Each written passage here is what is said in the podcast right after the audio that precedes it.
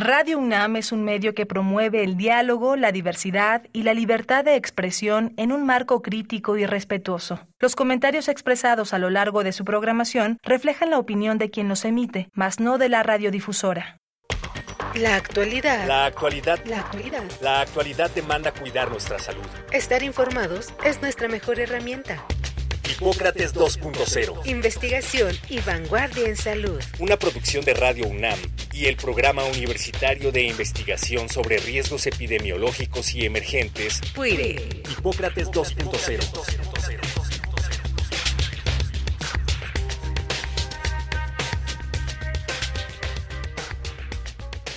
Hola, bienvenidos a Hipócrates 2.0. Yo soy Mauricio Rodríguez, los saludo con muchísimo gusto como cada semana. En el programa de hoy vamos a platicar sobre un reporte que publicó la Organización Mundial de la Salud el 8 de noviembre pasado sobre la relación que existe entre trabajar expuesto al sol y tener cáncer de piel que no sea del famosísimo melanoma, sino de los otros tipos de cáncer de piel.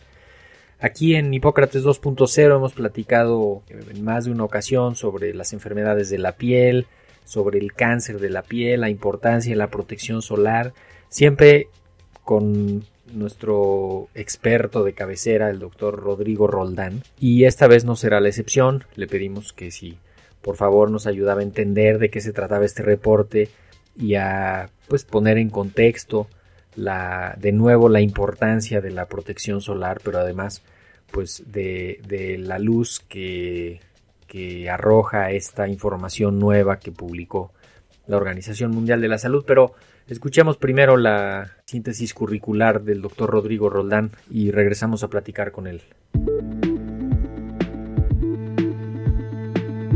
El doctor Rodrigo Roldán es médico cirujano por la Facultad de Medicina de la UNAM especialista en dermatología con subespecialidad en dermatoscopía y microscopía confocal. Es experto en el diagnóstico y tratamiento del cáncer de piel, miembro nivel 1 del Sistema Nacional de Investigadores y miembro de la Academia Nacional de Medicina de México.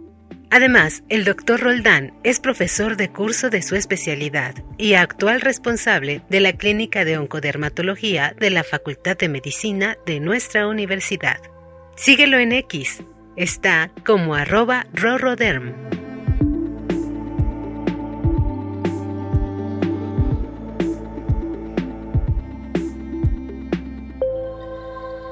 Pues lo primero es, como siempre, doctor Rodrigo Roldán, darte la bienvenida, nuestro oncodermatólogo de cabecera.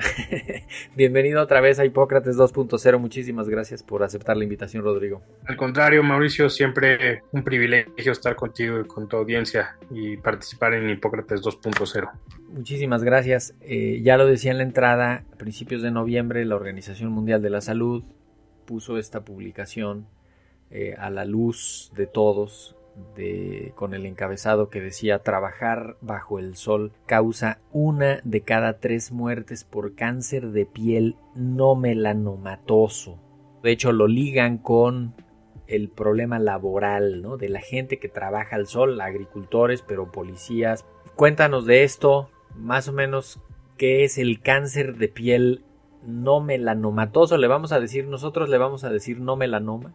¿Cuáles son los más frecuentes? ¿Qué, ¿Qué, tan importantes son? Empecemos por definir justamente que en la piel, básicamente cuando hablamos de cáncer de la piel, conocemos o se conocen básicamente tres grandes grupos. El primero, que es el carcinoma vasocelular, y se llama así porque tiene su nombre de las células en la capa basal o en la base, ¿no? en la capa más profunda de la piel y este es el tumor más frecuente. De hecho, es el cáncer más frecuente en el ser humano. Se estima que una de cada cinco personas va a desarrollar un, carcinoma de estos a lo largo de su vida. Si bien es un tumor muy frecuente, afortunadamente en términos de mortalidad es un cáncer muy poco mortal. De hecho, su capacidad de desarrollar metástasis es menor al 1%.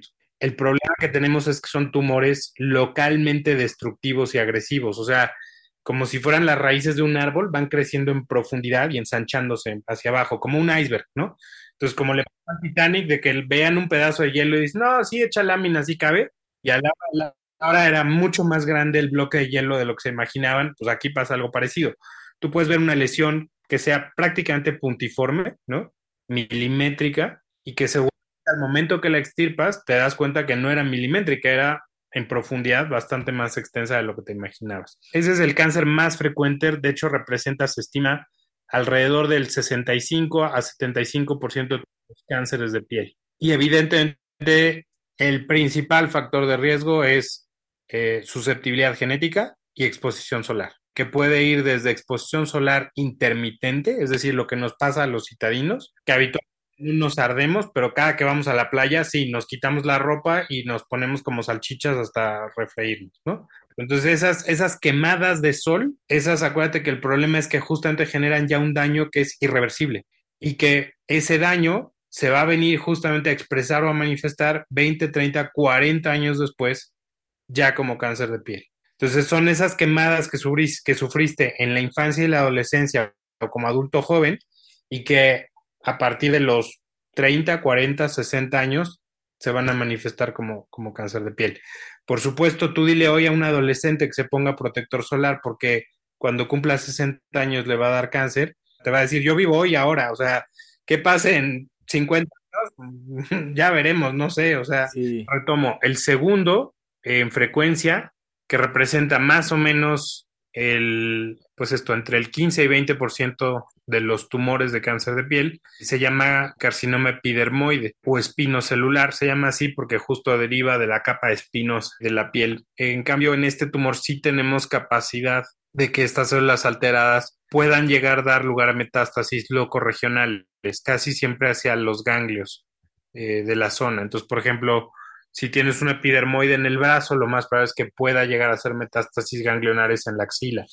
O si lo tienes en el pecho, que se puede ir a los ganglios en el cuello. Y evidentemente este sí es un tumor que, sobre todo cuando hace metástasis, ya se asocia a una mortalidad que oscila en promedio más o menos entre el 20 y 30%. De hecho, en el, en el informe de este que estamos comentando, decía que en 2019 19 mil personas de 183 países murieron de cáncer de piel no melanoma por haber trabajado al aire libre bajo el sol. Sí, eh, otra vez lo mismo, el, factor, el principal factor de riesgo es exposición solar crónica. Aquí sí es crónica, claramente en el epidermoide no son tanto las quemaduras solares intermitentes, sino una exposición crónica prolongada. Y es más, es más frecuente en, pieles claras, en pieles oscuras. Es frecuente en varones, eh, primero y aparentemente tiene relación justamente con el oficio. Es más frecuente en, en población caucásica o pieles de, piel muy clara, ojos claros y cabello rubio pelirrojo. Eso no quiere decir que no lo veamos, ¿no? O sea, sí lo vemos. Vemos ahora, de hecho, una variedad que se llama pigmentado, carcinoma pigmentado. La única ventaja es que al parecer en nuestra, en nuestra población, particularmente en Latinoamérica, ¿no? Pues justamente al tener piel morena, el no parece ser un contribuyente primordial. En Latinoamérica, el carcinoma epidermoide, población morena, parece ser que tiene más relación a infección por virus. En este caso, algunas variedades de algunos serotipos de VPH. Pero definitivamente, otra vez, o sea, un poco lo que todos sabemos, ¿no? Particularmente en México, pues somos como un, un licuado de los que le hacemos a los niños antes de mandarlos al colegio. Porque por un tema histórico, ¿no? Avasallados por los españoles, el ferrocarril lo trajeron los ingleses, tuvimos un emperador austriaco y una intervención francesa. Entonces, por morenos o cabello oscuro o ojos oscuros que tengamos, la mayoría de nosotros alberga genes de riesgo. Entonces, o sea, creo que ya eh, realmente comunidades autóctonas y aisladas y yo creo que realmente se cuentan con los dedos de las... Quedan pocas, sí. Exacto, entonces realmente nosotros, pues eso, somos históricamente fruto del mestizaje y albergamos justamente, aunque fenotípicamente nos veamos o parezcamos eh, exentos del riesgo,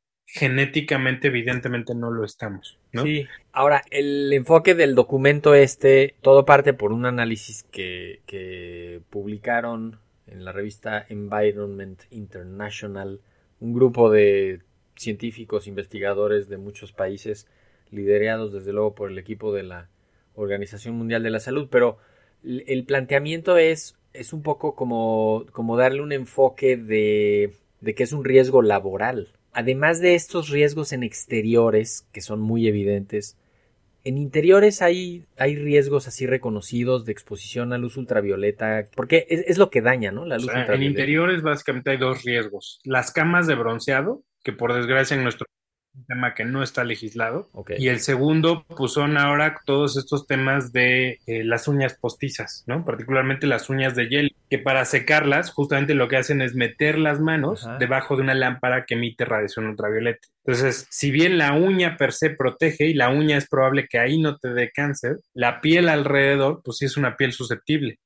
Entonces, estas mujeres que están yendo cada semana a ponerse uñas de diferente color y no, no hay estudios suficientes y no ha habido cronológicamente el tiempo suficiente para que sepamos qué va a pasar. Claro, hay más elementos para pensar que sí hace daño que para pensar que no hace daño. Exactamente. Entonces, seguramente esto va a ser una explosión o un boom en años venideros, ¿no? Si bien todavía no detona, estoy casi seguro que en años venideros esto va a ser una revolución. todas las otras fuentes de luz no, no dañan, ¿no? O sea, monitores, pantallas, lámparas, todo eso. No, todas esas fuentes de luz finalmente lo que tienen es espectro de luz visible, por lo tanto no generan cáncer, pero sí pueden generar inflamación y trastornos pigmentarios. puede provocar que te salga paño o que te manches, puede provocar que se te exacerbe la rosácea, pero no te va a dar Órale. ¿no? Entonces, en ese sentido, la luz visible es mucho menos nociva.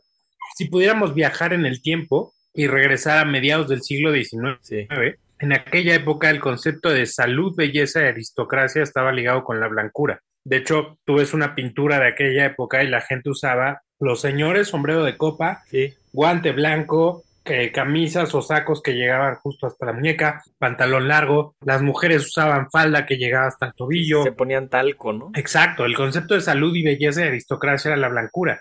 Realmente el cáncer de piel era un cáncer que se veía muy poco y en población de riesgo. Pescadores, jardineros, campesinos, gente que por su oficio pasaba largo tiempo. En algún momento hicimos socialmente este efecto péndulo, y pasamos justamente a un periodo en el que el traje de baño pasó de ser originalmente como de buzo a hacerse cada vez más corto. Sí, para que esa, esa belleza se expusiera, pero les cayó el sol. Y ahorita, de hecho, estamos regresando, ¿no? Estamos usando manguitas largas, pantaloncitos largos para la playa, el sol, las albercas. Medidas físicas, ¿no? O sea, medidas físicas porque en aquella época, siglo XIX, no se conocía ninguno de los químicos que utilizamos como protectores solares. Entonces lo que había eran barreras físicas que impedían que la luz tocara la piel. De hecho, ligándolo con esto, el estudio en cuestión dice que, el, que la radiación ultravioleta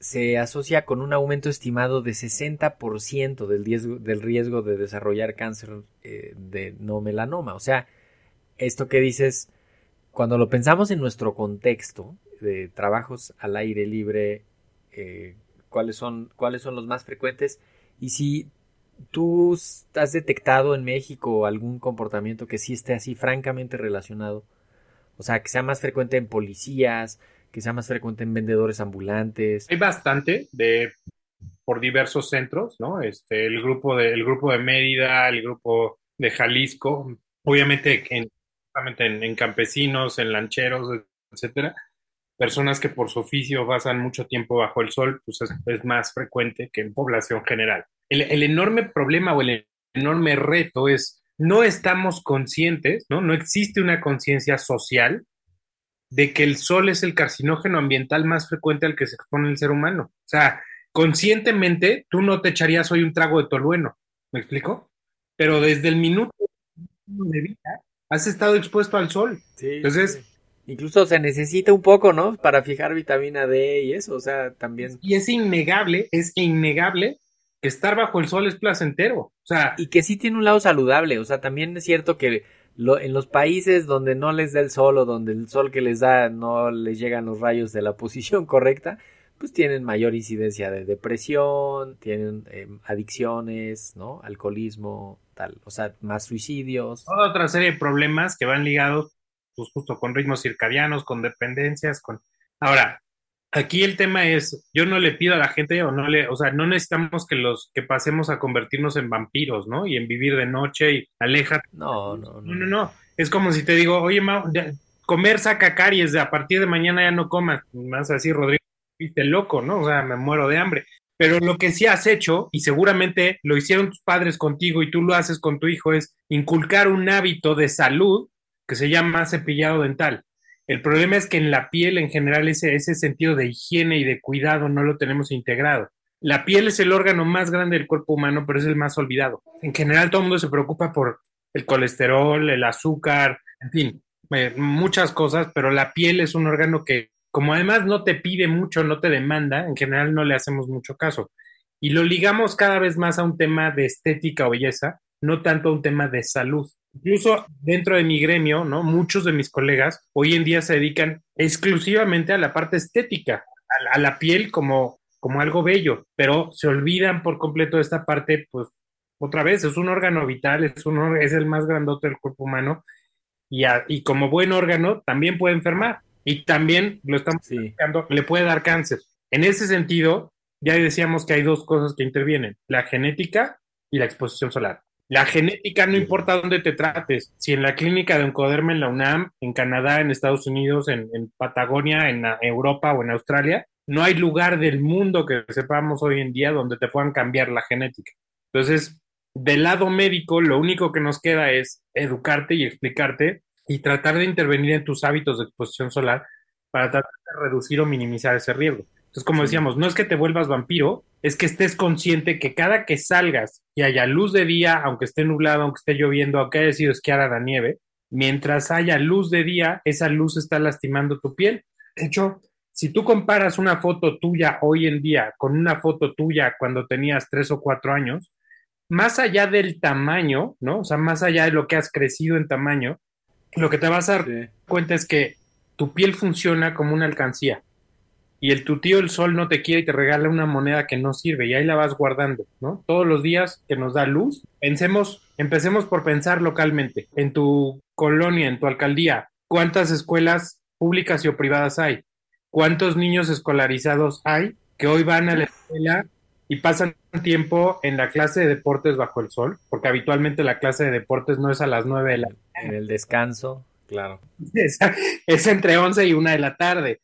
Eh, momento de recreo, en el, ¿no? O sea, y en realidad no tenemos eso, somos, otra vez, si viviéramos en un país nórdico y que me dijeras, Rodrigo, es que de noviembre a mayo no hay luz a partir de las 3 de la tarde, mm, pero vivimos un país que de Sonora a Yucatán tiene sol 12 meses del año, ¿no? Entonces, realmente es escandaloso que en México no exista una política pública que le explique a la sociedad y a la infancia mexicana los riesgos de exponerse al sol. Ahora, el, pensando un poco en, en la frecuencia de, de, estos cánceres ya como en conjunto, el, y, y por qué nos ayudas a entender cómo afecta el cáncer de piel la calidad de vida de una persona, ¿no? Y, y de hecho el, el bienestar general, porque a veces eso no lo visualiza eh, la gente no se lo imagina, ¿no? Como que sí queda claro qué pasa si tienes diabetes y entonces no puedes tomar refrescos y tal.